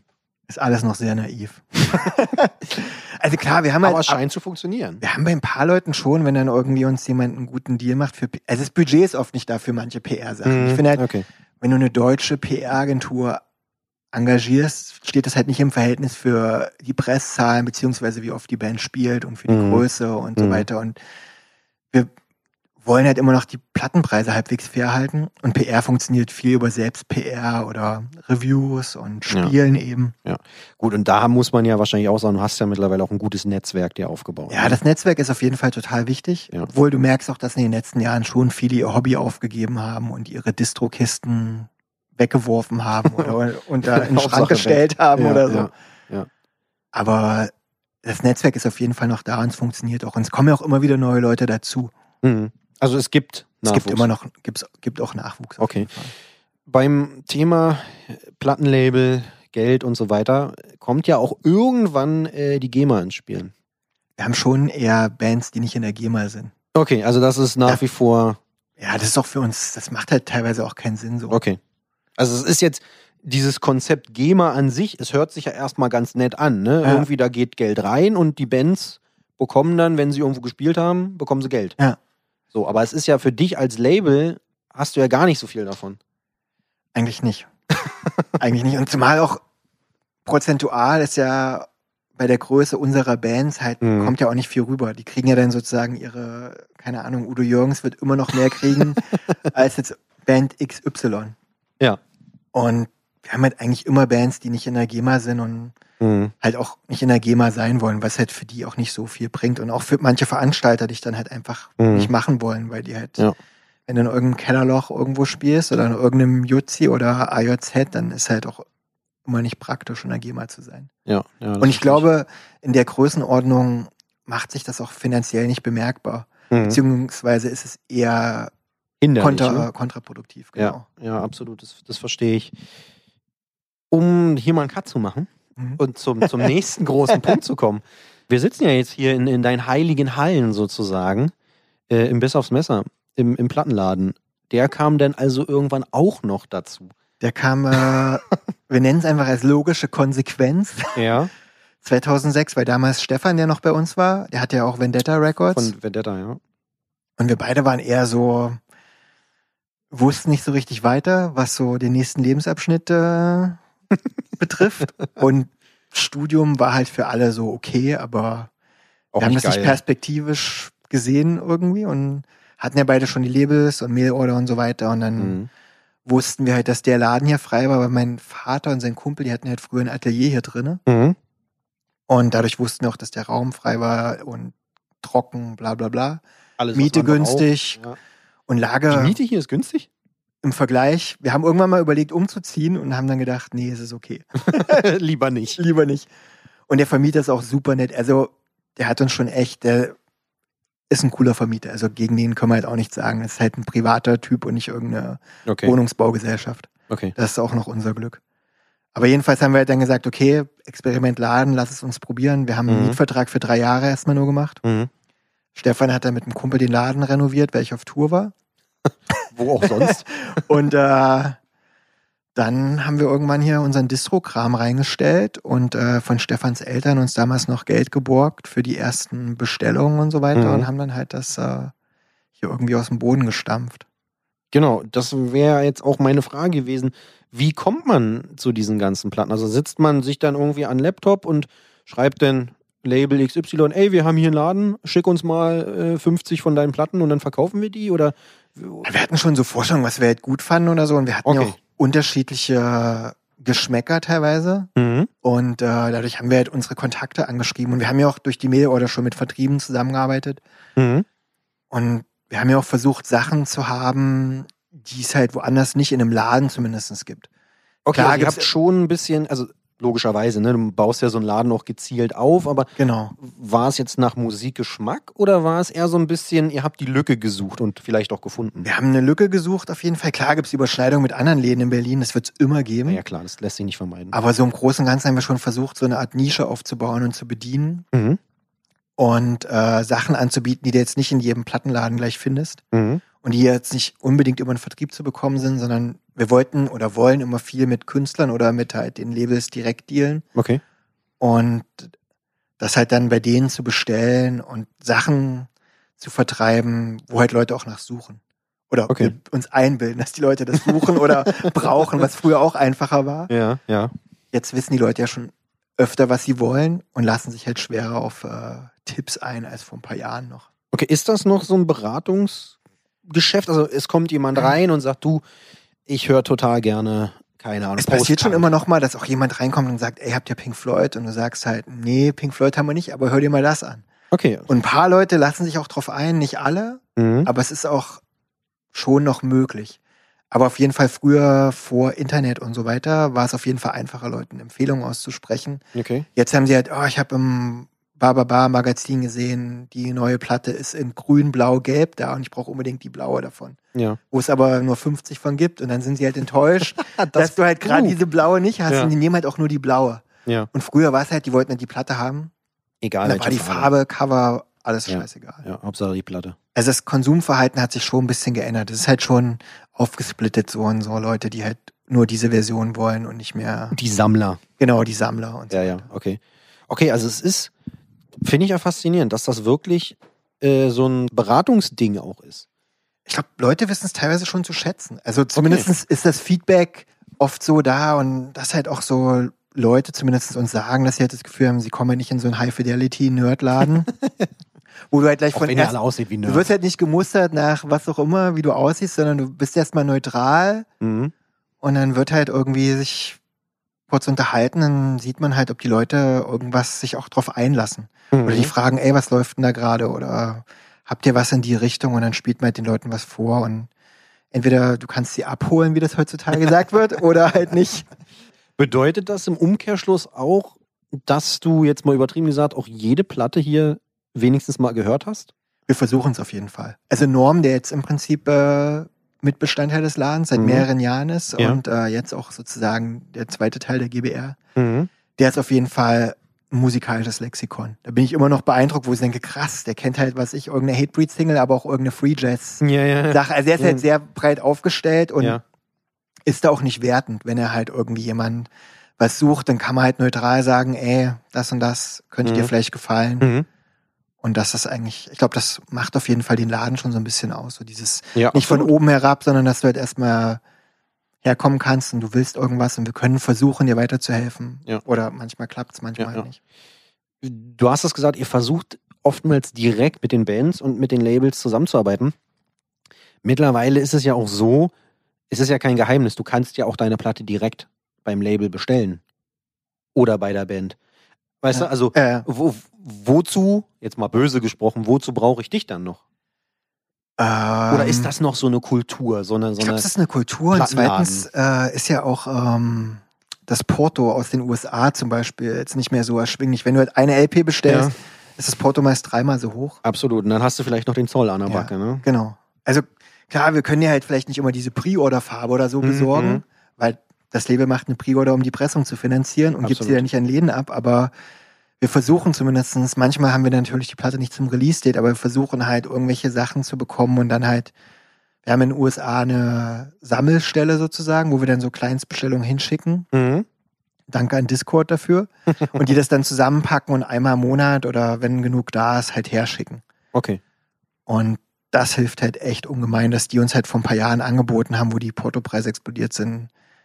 Weil wir halt irgendwie so eine Verbindung seit Jahren haben, Mhm. dass die uns halt da helfen und sich jemand hinstellt und unseren ganzen Scheiß einpackt. Sammelt, packt Sammelt und dann und noch- irgendwie, wie läuft das an einem Container dann oder was? Ja, der Palette mit FedEx Ja, oder so, was halt gerade Okay. am günstigsten ist und die haben einen ganz guten Deal und das hilft halt dann auch so Sachen. Klar, wir bestellen dann natürlich auch mehr Discord-Sachen. Gut, hilft ja aber trotzdem dann dem Endkunden im Endeffekt. Auf jeden ne? Fall. Hier. Wir haben, klar, es ist manchmal ein bisschen naiv. Wir sagen halt, okay, wir versuchen halt den bestmöglichen Preis zu bekommen und dann dauert es halt manchmal einen Monat länger oder zwei Wochen oder wie auch immer und dann, Gut. wer halt Geduld hat, Ja. kann Äh. gerne mit uns warten. Jetzt mal quasi Butter bei der Fische. Äh, das Konzept Plattenladen, das läuft. Also du hast es selber gesagt, ne? Ja. Vinylboom oder was auch immer. Aber eigentlich viel mehr Platten werden ja eigentlich nicht gekauft. Ne? Die Bands jammern immer. Du hast Spotify, du hast Bandcamp, iTunes und wie sie alle heißen. Es funktioniert schon noch. Also ich glaube, Oder siehst du einen Rückgang? gibt schon einen Rückgang auf jeden Fall. Also wir haben früher schon von manchen Titeln halt 50er Einheiten bestellt, wo wir jetzt halt 10er oder 5er Einheiten bestellen. Mhm. Es gibt immer noch Titel, wo du viel verkaufst. Okay. bei uns, aber es gibt auch ein paar Sachen, wo halt dann fünf reichen, wo ich früher bei der Erstbestellung gleich 30, 40, 50 genommen hätte. Nehme ich jetzt halt erstmal fünf oder zehn, um zu gucken, wie es geht. Und ich glaube, der Laden an sich basiert schon auf so einer, Eine Fangemeinde? ja, du hast eine, so eine Art Familie oder so Leute, mit denen du halt gut klarkommst, die Ja. kommen halt zu dir, weil sie halt sich hier wohlfühlen und wir mit denen einen guten Draht haben. Brauchst du nicht online bestellen, kannst du auch. Ja, und ich Ah. glaube, manche Leute sind noch ein bisschen überdrüssig geworden, was so Online-Bestellen betrifft, was einfach so viel geworden ist. Dann gehen Mhm. Sachen verloren, dann Beschädigt. geht irgendwas kaputt und so Mhm. weiter. Und dann zahlen sie auch den Euro mehr im Laden, als wenn sie es irgendwo bestellen. Aber jetzt mal, also ist es wirklich ein Euro mehr? Also wenn ich jetzt eine Platte mir kaufe, gut, die, also weiß ich nicht, Beispiel, die kostet hier 20 Euro, die Platte würde beim US-Label 15 Euro kosten, aber dann habe ich ja trotzdem die Versandkosten an der Backe. Also ja, da vielleicht nicht, ja, stimmt. Da wird's dann noch mehr. Ne? Also, ko- also gerade jetzt gut, wenn ich in Deutschland, ist es Ja, vielleicht ja. was anderes. Also wenn ich jetzt bei, keine Ahnung, Nuclear Blast oder Ja, irgendwas in Deutschland bestellen würde, dann würde ich es wahrscheinlich günstiger bekommen, als wenn ich zu dir in den Laden gehe. Das kann, kann durchaus sein. Aber gerade bei, bei US-Labels oder so, müsste ich doch hier eigentlich günstiger bei wegkommen, oder? Außer du willst irgendeine bestimmte Farbe haben mit Jetzt dieses- Glitzerkram, aber ansonsten eigentlich ja. Wenn du jetzt direkt irgendwie eine Platte haben willst, kriegst Mhm. du auf jeden Fall die im Laden günstiger, als wenn du sie jetzt in den USA bestellst. Weil das wirkt ja auf den ersten Blick manchmal gar nicht so. Ne? Man kommt hier rein, sieht eine Schallplatte oder was auch immer, hast dann 23 Euro. Ja, online würde mich die 15 Euro kosten. Ja, ja. Ich dass Ne? die Leute auch immer noch, manche zumindest denken, dass du halt bei 23 Euro 23 Euro in deine Tasche steckst. Was ja ne? im Endeffekt nicht so ist, weil Ja. die Marge bei Platten sind halt 20 Prozent. Ja. So im Schnitt oder 30, wenn du Glück hast. Aber es ist halt nicht so viel. Naja, du musst die Platte ja erstmal einkaufen, Du hast Zoll, Ne? Porto und so weiter. auch wenn es für dich vielleicht reduziert ist, weil es jemand für Ja, dich genau. sammelt, aber, aber trotzdem, es fällt ja nicht weg. Ja, das ist dann immer manchmal nochmal schwer, den Leuten zu erklären. Wenn du dann, du bist im Prinzip sozusagen die Person, die alles abkriegt, weil, Na, du bist das Arschloch. ja genau, weil, oh, warum kostet die Platte jetzt 30 Euro? Und denkst du, ja, weil die halt im Einkauf 18 Früher Dollar oder so Punk, ne? kostet. Früher warst du mal Punk. Ja, früher war ich mal Punk, da war ich mal cool. Da hast du halt noch versucht, mit Absicht Geld zu verlieren. Ja. Aber die Einkaufspreise sind halt extrem teuer geworden im Ja. Vergleich. Also wir sehen halt bei manchen Labels, die haben halt, kosten jetzt im EK mehr als früher bei uns im Laden. Krass, oder? Woran Das- liegt? Ich habe keine Ahnung. Ich glaube, das, Ist das dann doch wieder der Vinylboom? ich glaube, dass es teilweise auch äh, die sinkenden Zahlen sind, wenn du halt früher bei einer Platte Hm. 10.000 Ja. Einheiten gepresst hast und dann teilweise auch eine gewisse kleine Gier, die damals ja schon in den 90er bei den CDs war. Mhm. Dass halt die Labels angefangen haben, oh, wir probieren mal noch einen Euro, noch einen Euro, noch einen Euro. Und wozu hat's geführt? Die CD ist gestorben. Ja. Und ich denke, du merkst bei manchen Leuten, die seit langem Platten kaufen, die, halt, die haben halt ihr Budget 100 Euro im Monat, sag ich mal. Mhm. Früher haben sie dafür 10 Platten bekommen, jetzt kriegen sie zwei oder drei. Genau, wenn es gut Oder läuft. ne? vier. Ja, ja. Und die auch irgendwann sagen, ey, ich habe keinen Bock mehr für eine Platte 30 Euro auszugeben oder 25. Also du merkst, dass auch Leute jetzt natürlich irgendwann auch die Preise hinterfragen, weil halt Mhm. Hast halt- Verständlicherweise. Verständlicherweise. Und ich kann auch keinen verurteilen, wenn er sagt, ey, ich habe keinen Bock mehr, jeden Monat für zwei Platten 80 Euro auszugeben. Oder für vier Platten oder so, je nachdem. Ne? Also 80 Euro und vier Platten, da bist du aber oftmals schon gut. Ja, genau. Also die hat hast du eine, schon Glück gehabt, sag die halt eine mal, Grenze Ne? ziehen. Und das kann ich auch verstehen. Und du hast halt früher, bist auf ein Konzert gegangen, hast dir drei Singles gekauft, die waren fünf Mark. Du hast halt Sachen ausprobiert. Früher war alles besser, ne? Ja, du, aber du hast halt so Sachen, hast ja, oh, Cover sieht cool aus, nehme ich mit. Das Ja. macht heute ja kaum noch jemand. Ja. Ich habe auch gemerkt, so Stände auf Konzerten machen, entweder kennst keiner mehr, die wissen nicht, was du da willst. Denken Mhm. so, du bist DJ oder so. Ja, ja, ja, ja. Und das ist halt diese Kultur des Konzertkaufens. Du bist auf ein Konzert gegangen, hast 50 Mark eingesteckt, hast die Ja. Band angeguckt, ein T-Shirt gekauft und noch ein paar Platten. Ja. Und diese Sozialkomponente mit so Distro-Typen da reden, neue Sachen zu entdecken, ist irgendwie komplett weggefallen. Ja, kenne ich in Berlin eigentlich auch. Berlin war schon immer schwer, was so Distro-Kisten Ja, aber betrifft. Robert Refuse, also Refuse Genau. Records. Aber der meint auch, dass es nicht mehr so ist wie früher, dass du halt Nee, ja. einen guten Konzertabend hattest. Aber das wäre jetzt so der einzige, wo ich sage, der taucht ja immer Ja, noch ja. mal bei so gewissen Shows auch auf, ne? Ja. Ansonsten, macht ihr noch Distro? Auf Konzerten gar nicht mehr. Es ist so undankbar. Also das wenn ist du ja halt dann, auch jetzt aufwendig, oder? Den ganzen du Laden packst zwei. Stunden, Ja. dann gehst du hin, verkaufst zwei Platten, packst wieder aus. Dann Ja. denke ich so, ah, dann lieber halt nicht. Ja. Und auf Festivals irgendwie, wo man, also weißt du, wo dann vielleicht zwei, drei Tage. Das war früher, also Flufffest als Beispiel, war früher echt Ja. immer ein super Wochenende. Und ich glaube, Ja. bei dem letzten Flufffest vor zwei Jahren habe ich vielleicht zehn Platten verkauft. Ups. Und da habe ich also auch so mit Bands geredet, die meinten, Nicht mehr? Merch war total mau im Vergleich. Also, weil Merch Jahr- auf dem Flufffest war ja, Das war immer ein Garant. Du hast halt gedacht, Unfassbar. okay, Flufffest rettet noch Ja. mal die Tour am Ende. Auch wenn du vielleicht nur 100 Euro bekommen hast oder so, aber Ja. was du an Merch da verkauft hast, war ja War immer super. utopisch eigentlich. Und ich habe so gedacht, dieses Jahr krass. Nichts mehr. Es war halt auf der ganzen Tour war so ein richtiger so. Mit wem warst du da unterwegs? das war mit Graf Orlok, wo auch Okay. Graf Orlok, die eigentlich immer vom Flufffest super verkauft Mhm, haben. mhm. Also sie haben nicht schlecht verkauft, aber im Vergleich zu den Jahren davor Ja. war es schon eher so. Und ich weiß auch nicht, woran es liegt. Ich glaube halt, dass diese neue Generation in dieser Musik halt wirklich eher so ein T-Shirt, Na, oder digital. Spotify? Ja. Digital-Ding ist. Das ist Ja. halt so ein, ja, das ist halt dann doch so ein Generationsbruch. Und unser Laden lebt auch, glaube ich, schon von Ü30 Leuten. Wäre jetzt meine nächste Frage gewesen, ne? wenn du mal so dein Klientel hier dir, dir, dir anschaust und es ist ja durchaus ein älteres Klientel. Ne? Auf Also, jeden Fall. Hast Also die du auch Leute, mal jüngere Kids, die sich hier verirren? wir haben schon ein paar, aber es ist auf jeden Fall nicht so, dass wir uns davon finanzieren können. Mhm.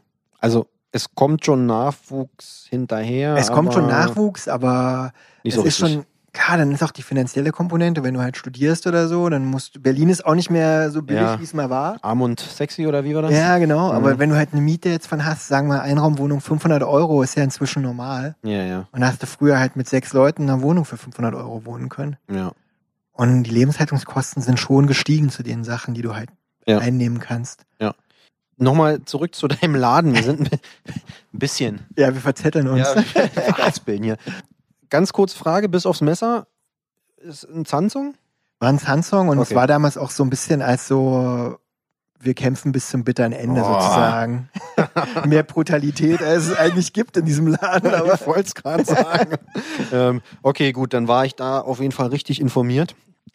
Wenn du, ich sag mal so, wir sind ja nur in Berlin, es ist ein Berliner Plattenladen, wenn du dir die Berliner Plattenladen-Szene anguckst, mit dieser Musikrichtung, ist ja jetzt nicht so groß. Ja. Ne? Ist da ein Konkurrenzkampf? Oder ist das eigentlich Leben und Leben lassen? Oder ich glaube, es wurde von Leuten angenommen, dass mehr Konkurrenzkampf da ist. Aber ich denke, dass wir schon, es gibt auf jeden Fall einen Konkurrenzkampf. Es gibt einen größeren Online-Anbieter, Mhm. der auf jeden Fall in allen Fahrwässern fischt und Mhm. guckt, was geht, denen auch so die ethische Komponente egal ist. Mhm. Und ich, es gibt schon, also unter den Läden in unserem Genre, in unserer Subkultur, wir kennen uns eigentlich schon alle mehr oder weniger. Ich wollte- ist ja auch fast, ich will mich jetzt nicht ganz so weit aus dem Fenster lehnen, Ja. aber ein ähnlicher Jahrgang, oder? Ich glaube, ein ähnlicher Jahrgang und dann, also zumindestens, wir haben uns in den letzten Jahren ja doch weit geöffnet. Wir haben ja, wir sind ja kein Punkladen mehr in dem Mhm, Sinne. Wir mhm. haben ja auch viel Elektronik und Jazz Mhm. und alles, was aber eher so Subkultur oder kleinere Sachen Ja, und ja. Untergrund ist, aber musikalisch, genremäßig haben wir uns schon weit, weit geöffnet, was uns, glaube ich, auch geholfen hat, so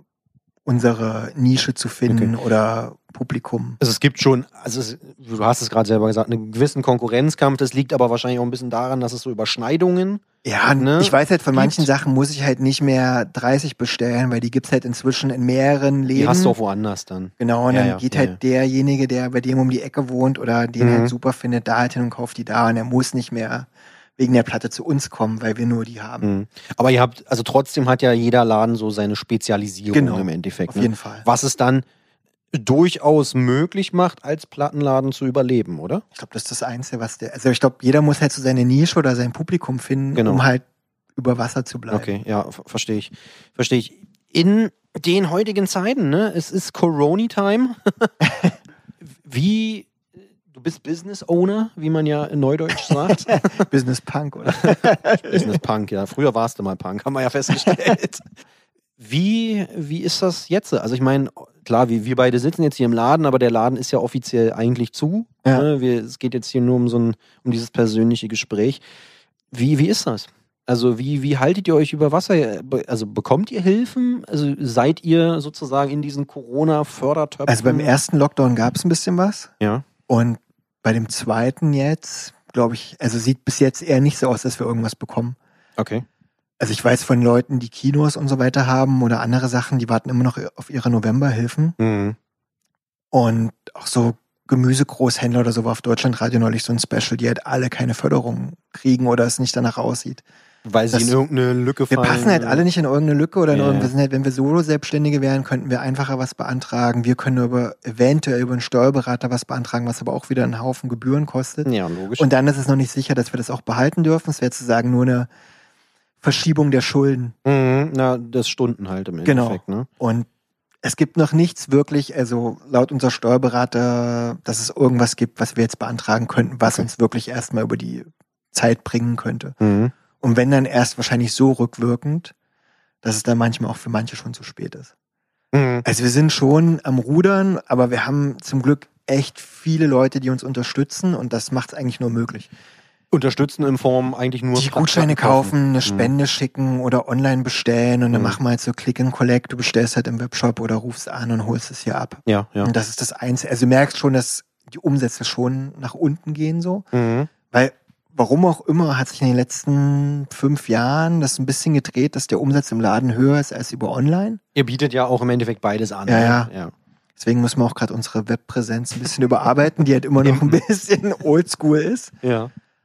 Aber, also, man muss halt einfach so ein bisschen runterfahren alles Mhm. Naja, klar. und versuchen halt, äh, die Durststrecke zu überleben. Ja. Und ich glaube, wenn wir alle wüssten, okay, an dem und dem Tag ist wieder alles normal, dann wäre es einfacher. Ja, verstehe ich. Aber wenn alle drei Wochen das immer wieder verlängert wird, natürlich auch mit verständlicherweise, aber es, ist, ja halt genau, es ist ja alles wertfrei. Es, es geht ist, ja nur um genau, du sitzt halt nur so da und denkst du, du kannst halt nicht mehr planen. So, du denkst Ja. halt, okay, wir hatten, der Dezember hat gut angefangen und dann plötzlich so pff, zu. Klar, man hätte, wenn man weit nach weiter nach vorne geguckt hätte, sich hätte man vermuten können, dass irgendwas passiert, aber Gut, aber- es ist halt schwer, weil keiner von uns so die krassen Rücklagen hat. Ist ja nicht Ja, so, ja.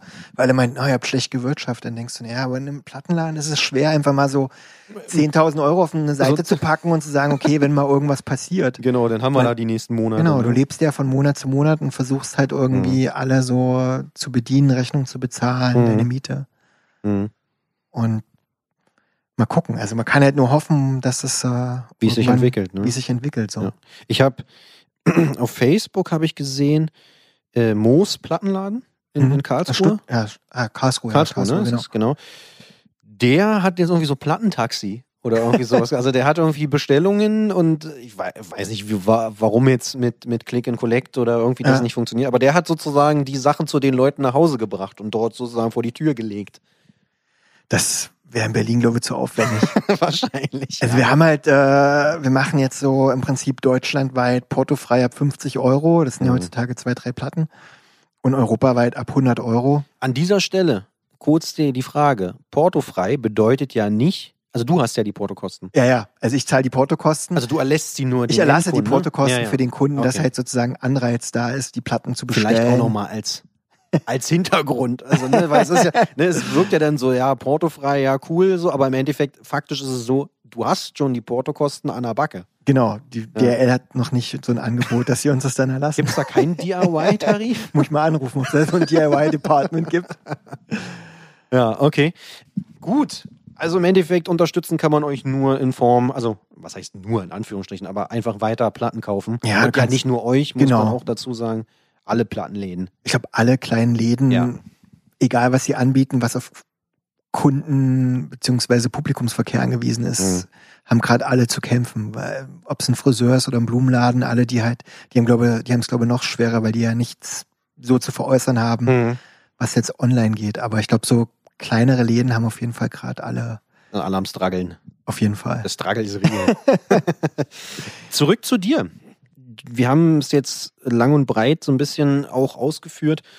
Du hast selber in Bands gespielt, du hast ein Label, du hast einen Plattenladen, ja. Also kannst du selber noch Musik hören? Ja, also kannst du dich noch hinsetzen und mal entspannt hören? Ich finde schon spannend. Also ich finde Musik immer noch spannend. Ich glaube, ich könnte halt nicht, wie manche Leute, den ganzen Tag Hardcore oder Punk hören. Das fände ich halt langweilig. Ich brauche schon unterschiedliche Musik und Ja, die unterschiedlichen nächste Input. Frage. Was hörst du denn dann? Oh, es Also einfach nur so ein paar Namen mal zu droppen oder Genres oder, oder was auch immer. Also das ist ich glaube, wir hören im Laden auch schon viel. Also im Laden hören wir halt schon oder versuchen zu hören, was wir auch haben, dass wenn jemand reinkommt, auch vielleicht darauf aufmerksam Oh. wird so und denkt, ey, das gefällt mir gut. ja, Psychologie. Aber keine Ahnung, ich höre von Jazz über Elektronik zu Folk und Mhm. Punk, je nach Stimmung halt auch so Sachen. Also ich muss zugeben, bei Punk-Sachen haben so, gibt's so ein bisschen einen Cut. Also ich kann so mit so Modern Life is War und Have Heart und so weiter nichts anfangen. Ich glaube, da war Wo dann sich jetzt wahrscheinlich wieder einige drüber streiten werden, ob das nicht schon Hardcore ist. ja wahrscheinlich vielleicht, aber es hat so irgendwann, es gibt mir, ich keine Ahnung, wenn dann ich habe. American Nightmare mir angeguckt und habe gedacht, krass, warum finden die Leute das alle total ja, da geil? bin ich aber bei dir. Also Oder Modern Life is War, vielleicht lag es auch daran, dass ich die halt live so unsympathisch fand, Mhm. Dass es dann irgendwie, es klickt halt nicht. Keine Ahnung, ich kann mir immer noch Gorilla Biscuits anhören, ich kann mir auch noch irgendwelche alten Punk-Sachen anhören. Na gut, ist aber auch ein bisschen die Musik, mit der du groß geworden ja, bist. genau, dann, ich glaube, ne? da hast du dann eine andere Wertung Ja, ja, absolut. irgendwie. Und dann kann ich mir halt auch noch keine Ahnung, Groundwork oder Chocolate und so weiter anhören und Mhm. sagen, krass, immer noch super. Und Ja. ich krieg halt immer noch Gänsehaut, wenn ich Judge oder so höre. Aber ich kann mir halt Judge zum Beispiel, habe ich bei den letzten Reunion-Shows mir einmal angeguckt. Bei der Ja. ersten war es halt einfach aus Neugier. Ja. Und dann habe ich gedacht, krass, ich kann das nicht mehr machen, sonst nicht, ne? kann ich mir die nicht mehr anhören. Ja. Weil es war irgendwie vielleicht nicht erbärmlich, aber es war halt einfach Traurig. irgendwie traurig, ja. Ich glaube, die einzige Reunion-Band, die mich immer wieder gepackt hat, war 108, wo ich Wirklich? gedacht habe, krass, also zumindestens Das ist musikalisch auch überhaupt nicht meins. ja, ich ne? letzte Mal in Rosswein gesehen, da habe ich gedacht, krass. Diese Energie war halt immer noch Das da. letzte Mal in Rosswein, das ist aber wahrscheinlich Das auch schon schon eine Weile 20 her. Jahre her. Ne? Wahrscheinlich, aber ich habe gedacht, krass. Oder diese eine Platte, die sie dann nochmal rausgebracht haben auf Deathwish vor ein paar Jahren, Ja. hat für mich zumindest funktioniert so. Okay, hat, hat Klick gemacht. Hat irgendwie Klick gemacht. Aber Ja. bei manchen so von den moderneren Sachen, ich glaube, das ist wahrscheinlich echt, weil du nicht mit aufwächst. Ein du damit, ja, so ein. Generations, das ist halt für mich nicht Ja. spannend so. Ist das eine Altersarroganz? Ja, ich glaube, die hat, die ich anderen Leuten früher vorgeworfen habe, wenn Die dann, entwickelst du jetzt selber. ja, wenn dann so Leute, die halb sieben Leute auf Konzert meinte, ey, das ist doch alles totaler Scheiß. Und wir so, ihr blöden alten Säcke, ihr habt halt keine Ahnung. Ja, ja. Also keine Ahnung, wenn ich halt Born Again als Offenbarung empfand und die so denken, ey Mann, ich höre mir noch Miozän oder sowas an. oder was auch immer. Oder ja, so. ja, klar. Wo du jetzt denkst, okay, das ist, kommt dann irgendwann wahrscheinlich. Was man nie erwartet, wenn man jugendlich ist. Mhm, mhm. Trotzdem muss man ja bei dir sagen, dadurch, dass du ja einen Plattenladen hast und so weiter, musst du ja auch irgendwie ein bisschen am Zahn der Zeit sein, oder? Also ich höre mir das auch an und ich kann auch verstehen, warum Leute das gut finden, aber ich würde es halt zu Hause mir jetzt nicht auflegen. von Gut, aber du bist Sachen. ja dann im Endeffekt so offen, dass du sagst, ich würde es mir vielleicht nicht selber anhören, aber trotzdem verkaufe ich es natürlich im Laden. Ja. Oder ich kann es mir halt auf Platte, aber wenn ich es mir live angucke, finde ich, geben mir manche Bands auch noch was. Sage ich, okay, Mhm. ich verstehe, warum Ah. die Leute gut finden. Jetzt, jetzt verstehe ich. Aber ich Ja. Wüsste jetzt nicht, warum ich jetzt morgens zum Kaffee mir das auflegen würde Mhm. oder so. Wie entdeckst du neue Bands? Ich glaube, wir lesen halt viel oder durch Mundpropaganda, wenn Leute irgendwie nach was fragen, weil, weil du kannst heutzutage einfach nicht mehr alles kennen. Es ist einfach, Das, das meine ich ja. Also es das ist so viel und ich habe halt kein Spotify. und Uh, diese- Okay. You like this, cause you like this, bla bla bla, Ja, funktioniert ja, bei ja. mir nicht. Aber wenn halt Leute sagen, ey, hör dir das mal an oder ich finde die cool, dann lese ich auf Foren irgendwas, guck mir was an oder was auf Tour kommt und Mhm. Ist halt schon viel so mit damit beschäftigen noch. Okay.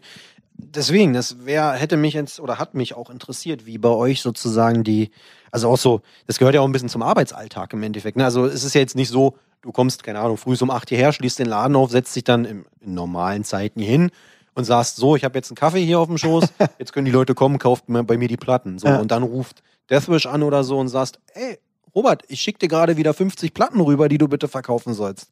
Ne, es ist ja schon Eigenrecherche. Also du musst ja schon Ja, da sitzen und nachgucken. Irgendwie. Zumal, wenn du halt ein kleiner Laden bist wie wir, hast du auch nur ein gewisses Budget. Und du Kommt musst dann so top. vorkuratieren und sagen, okay, das könnte funktionieren Ja. oder das ist gut. habe ich ist- die Kundschaft dafür. Genau, und dann musst du auch wieder daran arbeiten. Wir haben ja auch ein paar Platten, die halt nie PR haben, aber die wir Mhm. den Leuten so oft vorspielen und sagen, ey, hör dir das an, das ist super, das könnte toll werden oder Ja. ist toll und so weiter. Ja, okay. Du hast gerade gesagt, du hast kein Spotify. Wie hörst du Musik? Schon noch auf Platte eigentlich. Also ich, also meine Aber hast du die Zeit dafür? ja. Also wir haben einen Plattenspieler in der Küche auch und äh, im okay. Wohnzimmer und im Schlafzimmer und so weiter. okay. Und ich, ich finde, also meine Freundin hat Spotify, aber ich werde halt davon erschlagen. Es ist halt so viel und ich gucke auf diesen Bildschirm und weiß gar nicht, wonach ich suchen soll. Mhm. Und dann hörst du immer wieder dasselbe an, was du eh schon oft hörst, weil dir halt der Name im Kopf rumschwirrt. Absolut, ja. Und dann kommen vielleicht mal Empfehlungen oder so, die dann aber bei mir nie funktioniert haben. Mhm. Und ich finde, vor meinem Plattenregal weiß ich ungefähr, was ist und dann kann ich das eingrenzen, leg das auf und dann ist es so eine Quali eingebildete Qualitätskontrolle, die ich mir dann sozusagen hinstelle. Okay. Hast du deine Platten sortiert? Alphabetisch? Langweilig, alphabetisch, nicht nach Genre, nur nach Okay. Anfangsbuchstaben. okay. Hast du deine Platten alle erfasst bei Discogs? Habe ich angefangen, habe nach 50 aufgegeben. Okay. Siehst du, habe ich nämlich jetzt äh, Lockdown 1 genutzt, eh Homeoffice und Kurzarbeit und keine Ahnung was, habe ich angefangen, die alle einzuscannen. Nee, habe ich bis jetzt äh, noch nicht gemacht. So. Wie viele Platten hast du? So, jetzt kannst, kannst du richtig angeben. So Midlife Crisis mäßig Genau. kein Cabrio, sondern ich habe drei Expedit Regale voll. genau so. Aber ich glaube, ja, so zwei, drei Expedit Regale Okay. sind ungefähr voll. Das wäre doch das Mindeste an- bei einem Ich verkaufe auch ab und an jetzt wieder mal was. Habe Okay. ich irgendwann mal angefangen und denke, ich lebe jetzt nach dem lebendige Plattensammlung Grundsatz. Weil ich glaube, sonst hängt irgendwann auch der. Also nach jedem Umzug habe ich auf jeden Fall äh, ein gespaltenes Verhältnis. Und nachdem Euse mir die letzten Umzüge geholfen hat, danke ja. nochmal. Ja, wahrscheinlich auch. ähm, denke ich, wird er es auch begrüßen, wenn er nicht mehr dazukommt. Ja. Nach all diesen Jahren, du machst das schon so lange, würdest du Leuten immer noch empfehlen, mach dies, mach jenes, mach ein Label? Also glaub- bist du einer, wir haben, wir haben vorhin die ZDF-Doku erwähnt. Ja. Bist du einer, der in 20 Jahren dann vielleicht da sitzt, Der Ian McKay, der in jeder beschissenen Doku vorkommt. so ungefähr, der sagt, Hardcore Punk, Ja. macht eure eigene, macht euer eigenes Label, gründet eure eigene Band, bla bla. Bist du so ein Typ? Ah, ich glaube, sonst würde man es nicht mehr machen. Ich glaube, wir haben jetzt das Alter erreicht, wo es so ein Bestandteil deines Lebens geworden ist, dass es echt schwer ist. Ich kann mir auch nicht mehr vorstellen, für jemand anders zu arbeiten. Verstehe ich, aber würdest du die Empfehlung auch an andere Leute weitergeben? Ich glaube, wenn, dann muss auf jeden Fall jemand bewusst sein, dass es nicht einfach ist. Und man Und- führt auch kein luxuriöses Leben. Man führt kein luxuriöses Leben. Ja. Es gibt öfter auch, äh, glaube Streit zu Hause, wo dann die Freundin oder Freund, wer auch immer dein Lebenspartner ist, auch Ja. sagt, ey, warum machst du den Scheiß noch? Genau, warum verbrennst du da dein Geld? Und Ja, warum verbrennst du da dein Geld? Wann kommt endlich mal Geld rum dabei? Seit Jahren sagst du, ey, ich glaube, nächstes Jahr wird besser und so weiter. Ja, ja, und dann ja. kommt wieder irgendeine Pandemie oder irgendwas anderes.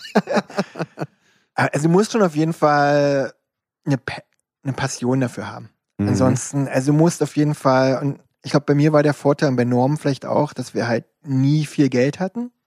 Dass wir immer irgendwie so mit relativ wenig ausgekommen sind und dadurch halt auch nie viel zu verlieren hatten. Dass wir halt immer Mhm. gewusst haben, okay, mit einem geringen Einkommen, wir kommen über die Runden.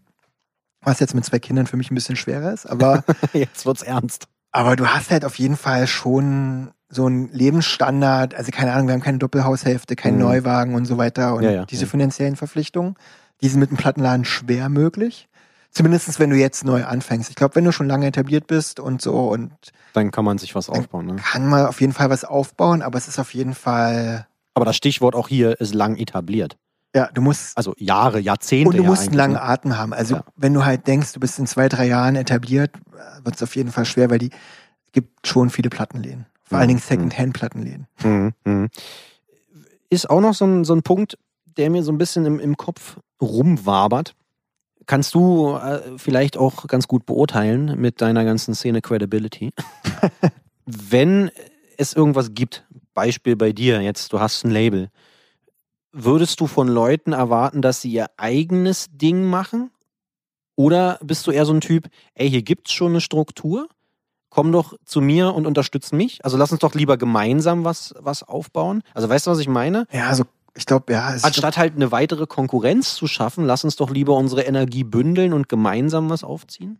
Ich glaube, wenn man so lange alleine rumbrödelt, dann ist es echt schwer, äh, sozusagen zu teilen oder mit, also es, so Kompromisse da zu finden. reinzulassen. Ne? Ja, ich glaube, du Mhm. hast so deine, deine Abläufe dir geschaffen in Mhm, den letzten 20, 25 Jahren oder so, wo du halt sagst, okay, du willst halt nicht diese Kompromisse machen, was manchmal auch ein Fehler ist, weil ich glaube, jetzt dadurch, dass äh, Stefan ist halt gegangen vor zwei Jahren und Norm hat so ein bisschen frisches Blut reingebracht. Ich glaube, dadurch kommt man so ein bisschen aus dieser Betriebsblindheit raus.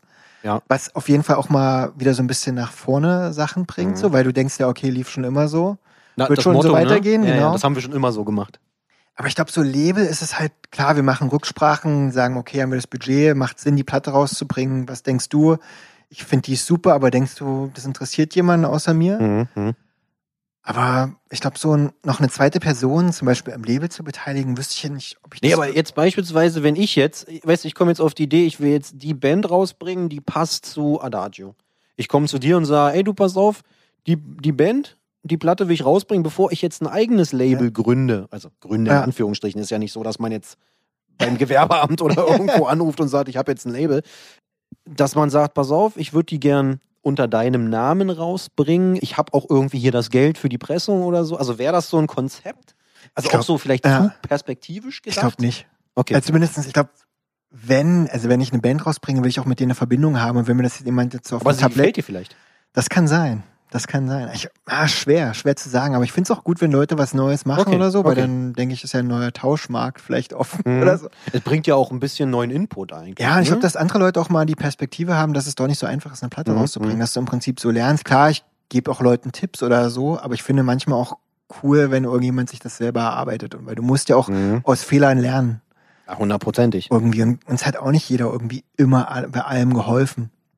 Naja, das wäre ja auch skurril, ne? Also ja, und es ist halt auch okay, finde ich, mal Sachen auszuprobieren und hinzufallen und sagen, ey, funktioniert nicht so. Und heutzutage du ja auch noch Google.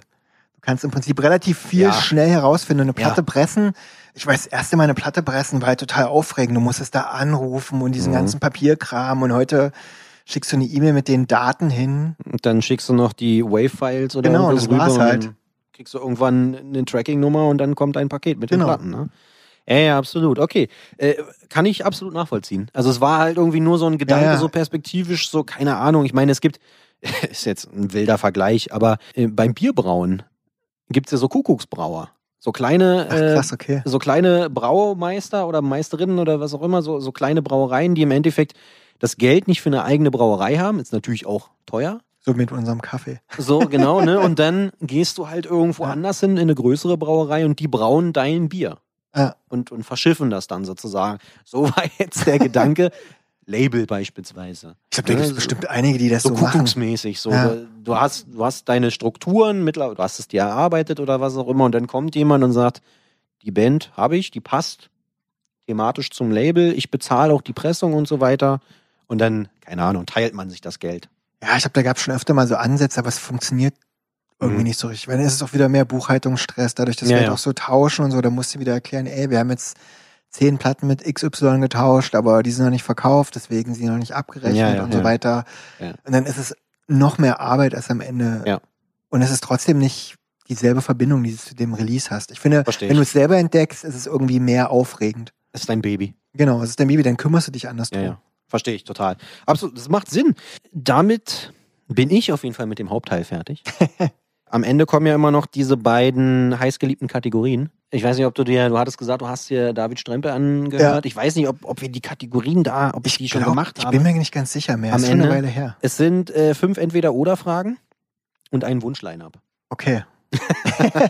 Äh, wir fangen ganz entspannt an mit Entweder-Oder Nummer eins, Kuchen oder Torte.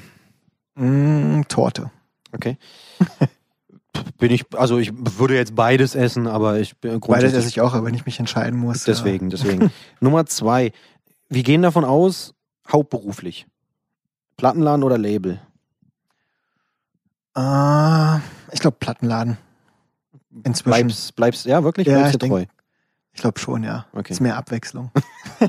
Und man sieht ja auch irgendwie regelmäßig neue Leute. ja, deswegen. Ich glaube, ne? Label wäre mir, nee, wäre mir zu eintönig. Okay, verstehe ich.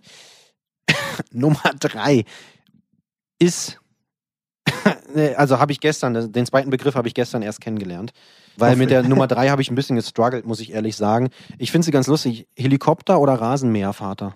Uh, ich glaube eher Rasenmäher, wenn es den, Du kennst auch immer das heißt. Ich kenne Helikopter, aber Rasenmäher, ich nehme jetzt einfach die zweite Option. Also Rasenmäher habe ich gestern erfahren, Rasenmäher Eltern, ist ja nicht nur Väter bezogen, also Eltern im Allgemeinen sind meistens äh, gebildete Menschen, Habe ich eine Eltern, gute Wahl.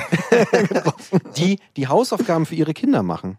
Oh, Damit, krass. also die wissen sozusagen, dass man, man braucht halt irgendwie diese Zertifikate und Abschlüsse, um weit zu kommen. Ja. Und damit ihre Kinder sozusagen besser dastehen, ist es so, dass die die Hausaufgaben für die Kinder machen. Dadurch, das fällt im Endeffekt auf, weil die Kinder die Leistung in den Klausuren und Prüfungen gar nicht erbringen können. Ach krass. Habe ich gestern erst gelernt. Neuer Begriff für mich. Weil eigentlich wollte ich dich äh, fragen, ob Helikoptervater oder äh, Ballettmutter. Uh, aber Helikopter-Eltern sind ja meist die, die im Klettergerüst ihren Kindern hinterherklettern. Genau, und genau, das genau. bin ich auf jeden Fall nicht.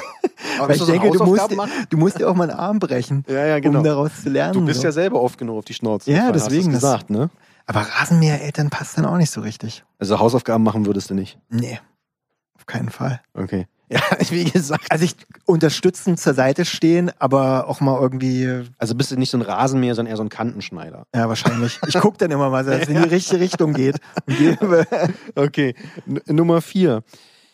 Judge oder Uniform Choice? uh, ich glaube Judge. Obwohl sie dich so enttäuscht haben? Ja, aber ich glaube damals, wenn ich sie damals gesehen hätte, wo ich sie gut fand, Ja.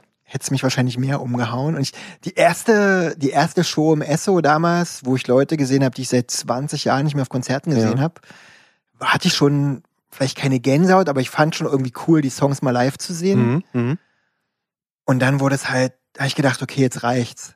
Und die Hört hätten, ein- hätten nicht einfach weitermachen sollen. es Ja, war halt es einfach, und letztes Mal war ich mit GIF auf dem IPA-Fest und ich musste gehen, weil ich gedacht habe, krass, weiß gar nicht, wer zu der Tour Bass gespielt hat, der konnte nicht mal die echt simplen Basslinien richtig. Verdammt. Und dann war irgendwie die Magie halt weg. ja. Und auf dem Festival funktioniert es eh meist nicht. Mhm. Und sie hatten einfach, also wenn wir ehrlich sind, früher haben die Shows ja auch davon gelebt, dass das Publikum Energie hatte Nee. und nicht immer nur die Bands, so bei Use of Today und so. Gut, die machen alle Yoga, aber Die, ich meine die können jetzt, das noch, ja. die hatten halt Energie, aber das Publikum halt nicht mehr. Und ich finde halt, wenn das Publikum steif dasteht, nützt auch eine energetische Band nicht. Und da bei Ja. Judge stand halt die Band da, außer Porcel, Mhm. und halt das Publikum. Und dann, bis auf ein paar Ausnahmen, aber ich finde, es hat halt einfach nicht diese Rohheit und Aggressivität, Mhm. die halt für mich mit den Songs einhergehen. Okay. Und dadurch muss ich mir das dann nicht mehr angucken. Dann kann ich mir auch irgendeine, lieber eine Kellerband angucken, die halt total schief und krumm spielt, aber die Energie halt stimmt. Oder Ja. halt eine Hausshow in den USA Ja, als Beispiel. ja, okay, verstehe ich. Aber du bleibst trotzdem bei Judge. Ja, Uniform Choice ist, höre ich mir immer noch an, aber ich finde Judge Cooler. Auf jeden Fall Okay. trifft's mehr. Nummer 5. Auch immer das gleiche. Club- oder Festivalshow. Oh, Club auf jeden Fall. Festival, Definitiv. ich hasse Festivals. Ich hasse Zelten.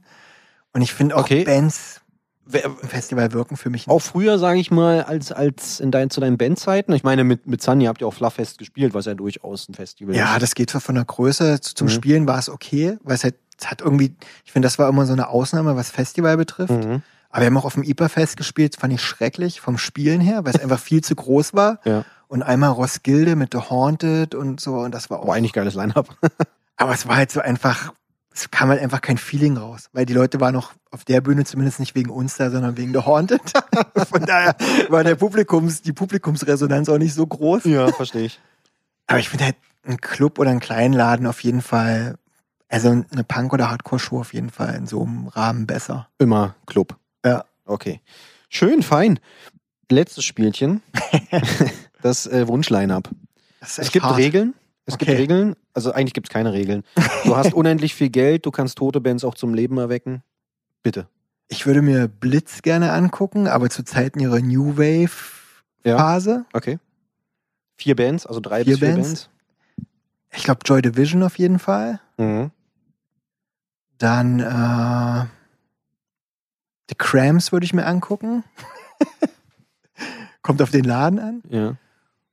Und ich glaube, vielleicht sogar klischeemäßig und langweilig Black Flag, aber mit Abstand, weil im Publikum würde ich glaube nicht überleben. Wo spielt, äh, wo spielen die alle? In einem Laden, der maximal 200 Leute hat. Keine Präferenz. Also egal, Keine Präferenz. In Hauptsache- Berlin, in Berlin gibt es keinen Laden mehr, wo ich jetzt sage, wow, da, keine Ahnung, ich finde Esso wichtig und super, aber ich finde, Ist zu Klick- groß. ist zu groß. Ja. Koma, wie heißt das? Kato heißt jetzt Be New. Mhm. Finde ich halt Sound immer schrecklich, hat für mich auch keine Atmosphäre, nichts gegen den Laden. Mhm. Shield Terror habe ich mir auch angeguckt da, aber ich würde sogar, ich sag Zukunft am Ostkreuz, für mich mein favorisierter Laden im Moment in Berlin, weil der sich noch ein bisschen anfühlt wie in den 90ern, das Ja. Konzept super ist. Dann aber die große Bühne. Sogar die große Bühne, weil die ist ja auch nicht so groß. Deswegen. Obwohl ja der Raum daneben mit Die dieser kleinen Bühne in der Garage, Ecke, die ist, Garage ist der beste, ist gra grandios. auf jeden Fall. Ja. Finde ich Und kleiner Shoutout sozusagen ans Tiefgrund Zukunft am Ostkreuz. auf jeden Fall bester Laden Berlin, Einzigster Laden mit einer Fußbodenheizung. die selbst eingebaut wurde. Und ich finde halt, also das ist eine der wenigen Läden, wo finde ich für mich alles passt, so vom Konzept, die Leute, es ist alles total cool, es ist stimmig, Ja. Preispolitik ist toll. Und die haben auch gerade zu kämpfen, weil die auch noch ein paar Kinos in der Stadt haben, die eher im Ja. Untergrund zugange sind. Ja. Kann man auch gerne finanziell unterstützen, wenn man einen Und festen Job hat Bier. und Geld über hat. Hm? Ja, und selbstgebrautes Bier. Selbstgebrautes Bier, was Auch noch. Selbstgebrautes. Bier, eine Fußbodenheizung, gutes Kinoprogramm. gutes Ki Also es ist wirklich, also man muss wirklich sagen, also wirklich. Sound ist toll, dafür, dass alle denken, es Ja. sieht aus wie in einer Köpi, aber der Sound ist immer toll. Ja. Es macht atmosphäremäßig von vorne bis hinten Spaß als Veranstalter und als Gast. Ja. Und du kommst rein, hast ein bisschen eine Zeitreise. Leute, die so Berlin angucken wollen, wie es früher mal war, finde ich, ist Zukunft noch einer der wenigen Läden, die das so ein bisschen widerspiegeln. So ein DIY-Kontext mit einer leichten Professionalität. Mit einem Touch, mit einem Hauch. genau. Cool. also ich bin quasi durch mit dir, ich bin fertig. Auf jeden Fall schon mal vielen Dank, dass du dir die Zeit äh, genommen hast. Gerne. Hier am, am Freitagabend Nachmittag für die Aufzeichnung. Hast du noch letzte Worte? Möchtest du noch irgendwen grüßen? Ich glaube einfach Danke an alle, die bis jetzt äh, irgendwie hier versucht haben, uns am Leben zu erhalten, weil ohne die würde es nicht funktionieren. also es ist immer überraschend, dass halt so Leute von aus, aus der ganzen Welt so sozusagen immer noch bei uns bestellen und uns unterstützen und irgendwie scheinbar gut finden, was wir machen. Mhm. Und das gibt so ein bisschen Perspektive. Ein, ein, ein, ein wenig Hoffnung. Ja. Ja. Cool, ja, dann äh, würde ich sagen, danke. Ja, danke dir. Ciao.